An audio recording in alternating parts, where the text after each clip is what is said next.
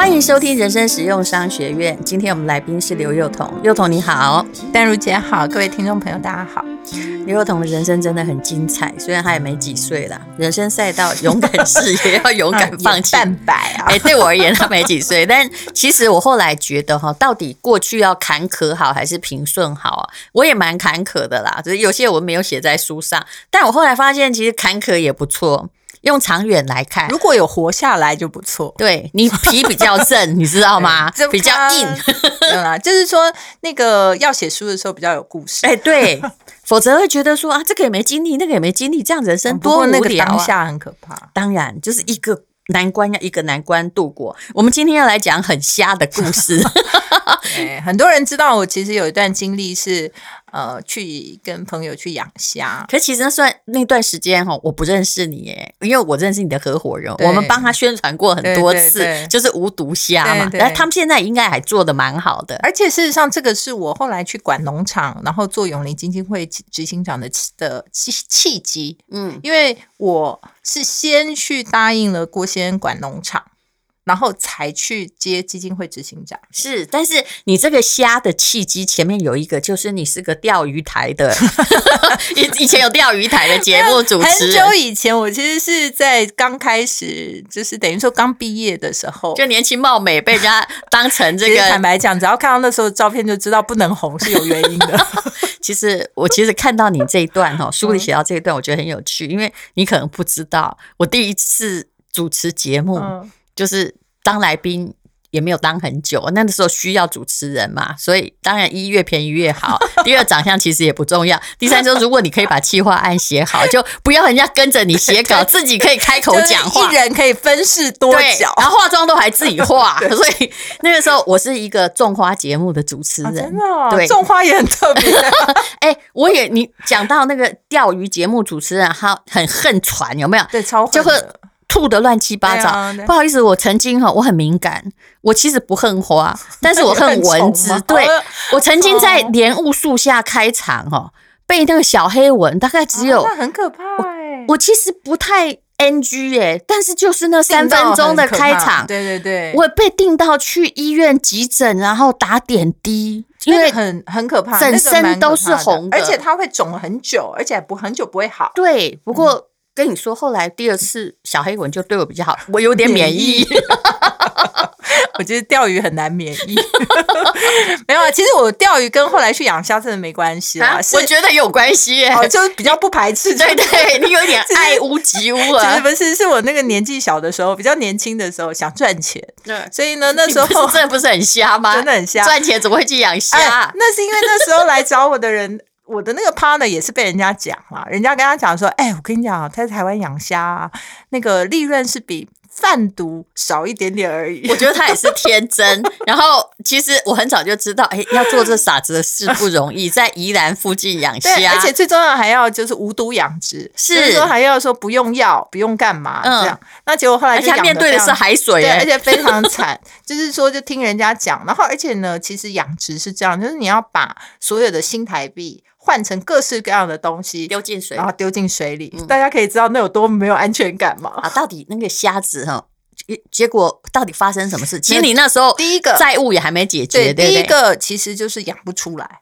因为其实坦白讲，就那么大一块地方，光水车打，每天这样子，然后拿钱丢，但是最后呢，养的收成率非常的差。嗯，然后呢，收到那个电费账单的时候，大家我会看出个十百千万十万是怎样？那不是养殖用电吗？一个月一个月。哎，请问你那时候到底有没有积蓄啊？没有。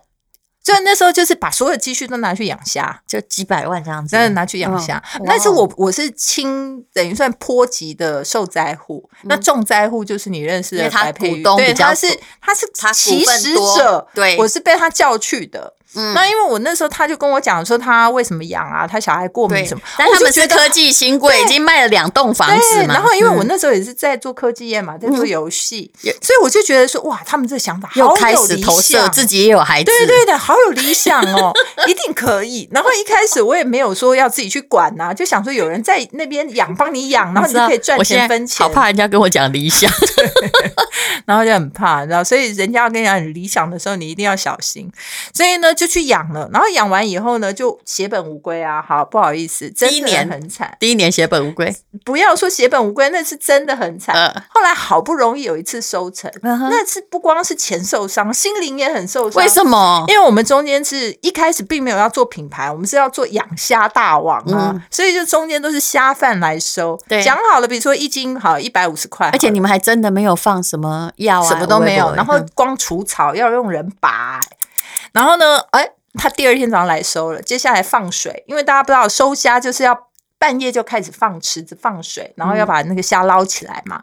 一请问那是海水还是淡水？海水，因为你要，但是还是有一个像甜的阡陌的东西。你要从海海边引海水管，然后纯海水养殖。那海水养殖又长得慢，你也不知道它养几只。对，然后你要看不见，每天捞起来看看，然后大概评估好。那就呢，你放水以后呢，虾贩开始跟你闲闲说。哦，你看你这个虾哦，大小这么不一致，吼，你看捞起来这么多海草，哦，怎样怎样？你开始跟你算说公斤不可以一百一百五十块，本来先跟你说一百五，然后开始就变成一百四、一百三，然后到最后你生气了，不卖，他就说好，好了，好了，好了，一百三十五，那那你早点生气嘛，他就。但是那个你也没无奈了，因为你其实瞎捞起来是绝对不可以等的。是，他就嫌货就是买货人，可是那个感觉就好像不是他那个其实是策略。对，你好像就是拱多啦，跟你讲说十块美金，然后你坐到湖中央的时候跟你说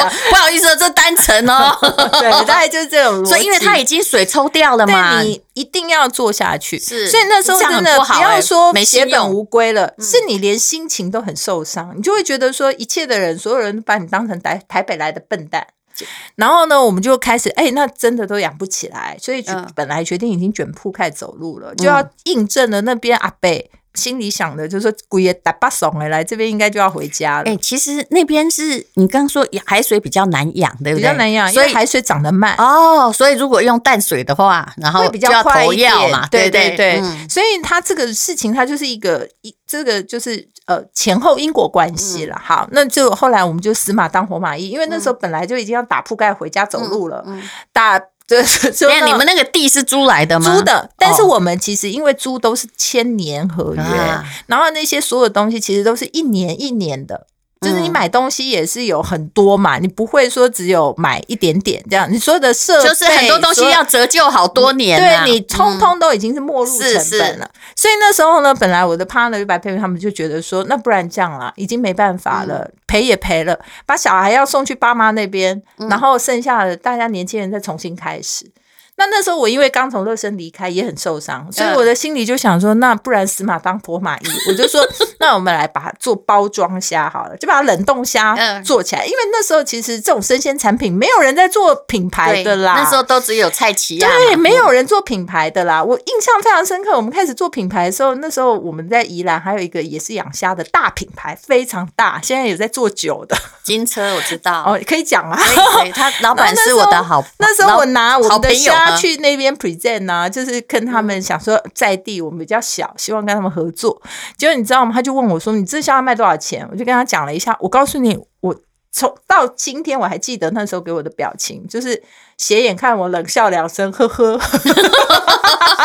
你是不是讲出一个很离谱，比人家没有，因为我价高很多的价格？那时候我们就是等于一一一公斤大概是市价两倍啦。嗯，但是其实以我们的养殖成本来讲，那真的是还是血本无归。这世界上没有成本定价法，只有市场是多少价格，因为它不吃你的，可以吃别的啊。是是，所以那个时候就没有办法，就重新再去思考说我要怎么做这件事情。所以你。意外的让它变成盒装的时候，我有买过那个你们的无毒虾，然后是从连盒子重新设计，所以我们的盒子那时候就是要单只冷冻，是因为以前不是整排在一起嘛？那你去那个菜市场就贵耶，这样水一直滴啊。那你如果在超市买，就整个都冷冻在一起，三十只要解冻一次要很困掉三十，这就是为什么人家买虾不要去吃冷冻的原因呢？所以我们就。改了，我们就一只一只单只冷冻，然后因为它一只一只这样很丑，所以我们又做了一个非常呃好用的盒子，嗯，长方形的。然后主妇最大的困扰就是冷冻库太小，嗯，所以你必须要让它有一个好像可以随便到处塞都可以塞进去的地方。真的好专业，真的是因为这次我们一路走来就是为了要解决每一个困难，然后做的每一件事，但是都不是预料得到的，都是做了才发现。就这样就变好了吗？没有，那那时候后来就是呃。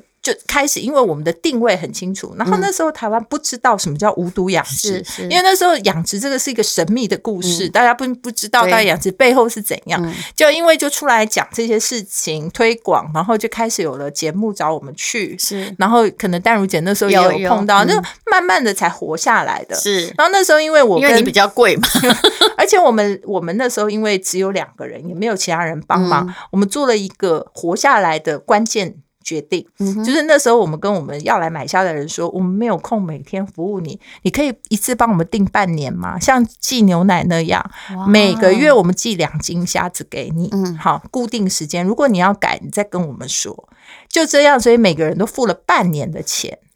如果我们那时候有了现金流，对，如果我们那时候只做一次性的销售的话，我们现在还是死掉了。这个是谁想出来的？就那时候，虽然脸皮很厚，可是是一个好方法。是我想出来没错，但是其实我那时候并不是觉得说 这种叫订阅制有这么好厉害的名词儿。我们那时候的想法就是说，其实你蛮聪明的耶，因为你刚刚说服我，我也会有想说跟你买哈。而且当时付付款，现在台湾付款还是没有很轻松嘛。那时候付款超难，对呀。那我干脆一次付给你，只要买得起。无毒虾就表示我并不在乎虾子的在乎这个价格，在两个月给我寄来一些，我也吃得掉啊。对，每个礼拜就没办法了。对，所以我们就每就是说服他们这样，所以那是我们活下来的最大关键原因。是是。所以其实我常常跟创业的人讲说啊，你真的要死有一百个问题，但是你要活，有时候只要做对一件事，你就可以活。这是对的。我们在讲理财也是这样，就是你可能亏很多次，但你只要做一次正确正确的决定，理财。才决定你这辈子就会吃喝啊、呃，就是都丰足。但就是你要有一个最正确的那一个，对。对，所以后来这个慢慢已经进入轨道了嘛。对，你书里面有写说，后来他就呃，在你离开的时候已经变成三亿，还是后来？没有没有，其实后来其实到了一个转折点，就是因为前面算是。飘零嘛，风雨中的飘零。但是呢，慢慢就稳定下来，可以有客户。我们又开始有了其他的产品以后，那我觉得那时候就是我刚刚跟大家讲，就就是合伙这种事情，就跟你人生的选择。嗯，因为我前面经历过乐生科技，然后又做了这些创业的过程，其实也是很很为难，才勉强存活的。嗯，那那时候我就想说，那个公司可能短期内也不太能够养活这么多人了。是是，那我就。会思考说人生的价值，就跟淡如姐可能上次我们沟通上也觉得，你在衡量你人生价值的时候，你会慢慢开始发现说钱可能不是最重要的，嗯，就是财务的回报，当然它一定要让你有基本能够活下去的能力，你才可以思考别的事情。但是有的时候你要把人生的很多价值跟你对于很多事情的判断摆在前面，那财务呢，就是足够就好。但是为了价值或责任而生存，应该要越多越好。其实我感觉你那个时候是觉得我做这件事情的试验也已经够了，对。然后难关我也已经把最难的撑过了，而且最重要，我的特长可能也在这方面。那开始要开始每天做零售的时候，可能也不是我真的很擅长。嗯，那其实是这样子，一个公司里头有很多个要做决定的人的时候，这公司很难好。是，有的时候是不是决定那么是不是那么聪明，而是决定到底能不能被百分之百执行。嗯，那你如果有很多的意见呢，你很难。有的时候这个公司还没有因为有很聪明的。的就是决定，然后这个公司就因为很多的纷乱而倒了。我觉得你先是看到那个危机啦，所以后来才变成就是说你去公关公司应征，宁愿自己就是从头开始找工作，找工作当当最老的新人。对，而且我觉得那时候最重要的是说，因为我一直做记者创业，全部的唯一的逻辑就是。只要我愿意，只要我喜欢，没有不可以。但坦白讲，我超空虚的，我超级觉得我从来没有接受过任何正规训练，嗯、我就是一个乱七八糟自己 土法炼自学而成的人。所以我那时候其实不光是想要找工作，我那时候立志我一定要去一个大公司工作。啊。所以我那时候找工作难度超级高的，就是其实不是那么容易说你在中年转业还要。跟你自己的理想符合。哎，后来你就变成这个永林的执行长。嗯、其实一刚开始，大家都会以为去郭董那儿工作啊，嗯、是个肥缺，其实不是啊。你你在书里面写到，你去接那个的时候，他每年亏好多钱呐、啊。嗯、那你知道企业家哈，你不要听他们每天讲说，每天这个都是赔钱没关系，没有，到最后一定有关系，因为。你要自给自足嘛，对对对，因为赔钱的东西表示你做不好。是啊，是啊。嗯、我那时候应该说，他先找我的时候，就是认识的时候，他就知道我除了在公安公司以外，我就还有这家公司嘛，嗯、就是做这个 organic、嗯、或者这种养殖类的哈。嗯、那对他来讲，他没有办法分辨到底什么是土里养的，什么是水里长的。对他就是觉得说你会做，而且你会卖，对不对？嗯、那时候他捐了那个呃永林农场的时候，实际上是八八风灾捐给高雄市给灾民的。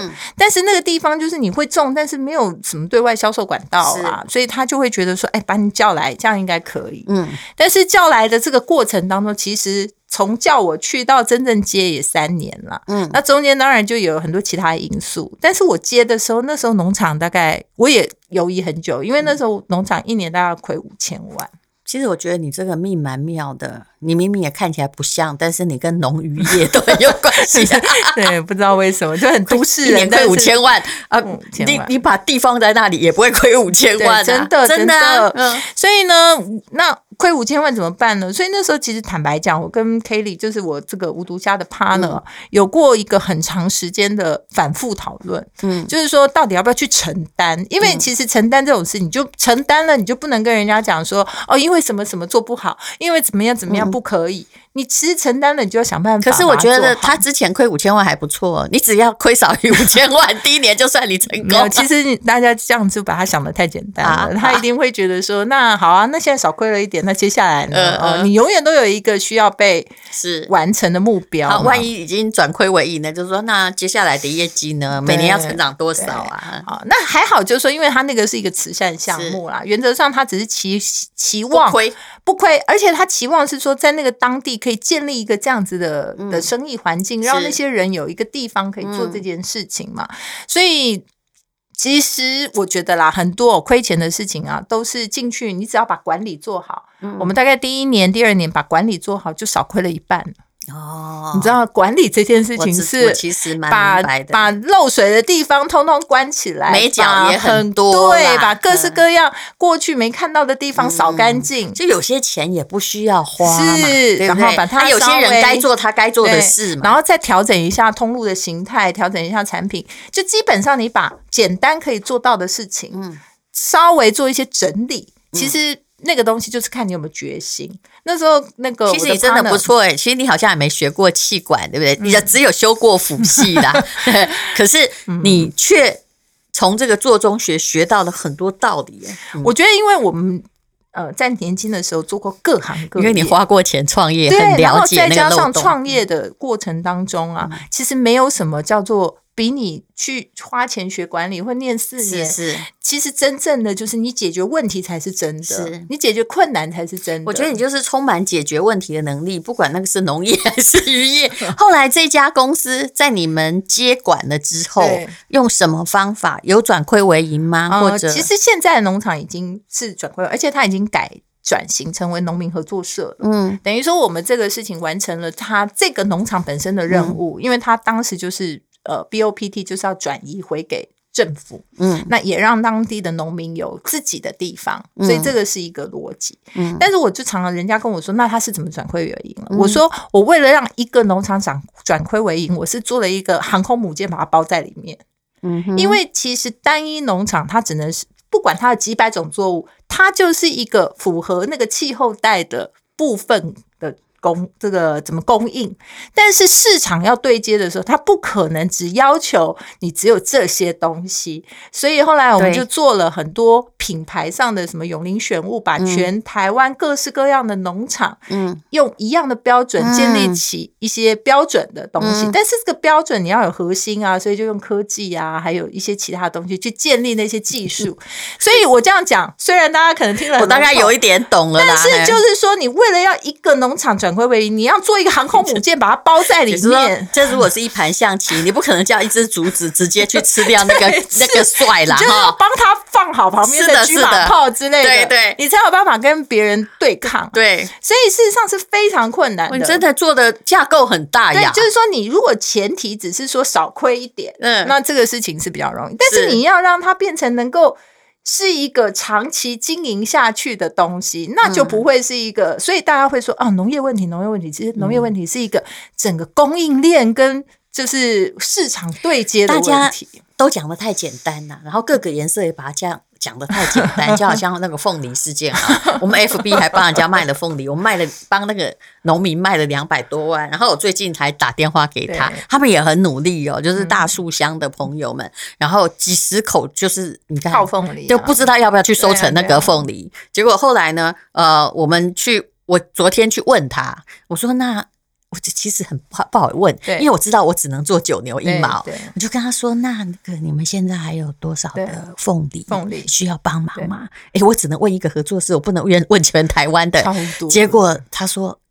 托您的福，我们已经卖了四成，我心里哈又开始失眠，我想说，那你那六成 怎么办？对，所以你知道，它这东西有的时候都只能治标，不一定能治本。很多那很多问题不是你一直吃就结束了。对，而且它的状况是说，其实永远卖不完。为什么？是因为当有利可图的时候，想要做这件事情的人就更多了，然后更多就会把价格也往下拉。所以这个叫做你供给跟。这个需求你一定要找到一个平衡点，是那，但是这个坦白讲啊，没有真的那么的 容易，而且品牌的差异化以南农产品而言，还是真的难做出来，很难很难。嗯，好，今天非常谢谢这个刘幼彤来分享他的经验呢，真的不容易啦。我真的觉得你最不容易就是你是一个做事的人，还有你是一个解决困难的人。我觉得这个不知道是打掉下面塞 亏。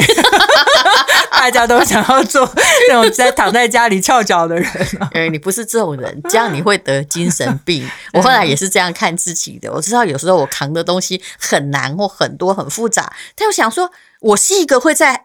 沙滩上就在穿比基尼晒太阳的吗？其实我不是，而且阳光晒久了也会得皮肤癌。我觉得淡如姐最多最呃学习最多的就是你很会转念，让我觉得说 哦，我的情绪就是稍微平缓一点。就是因为我是个坏脾气的人，所以我才用各种方法要让自己转念，就不要跟沉没成本纠缠。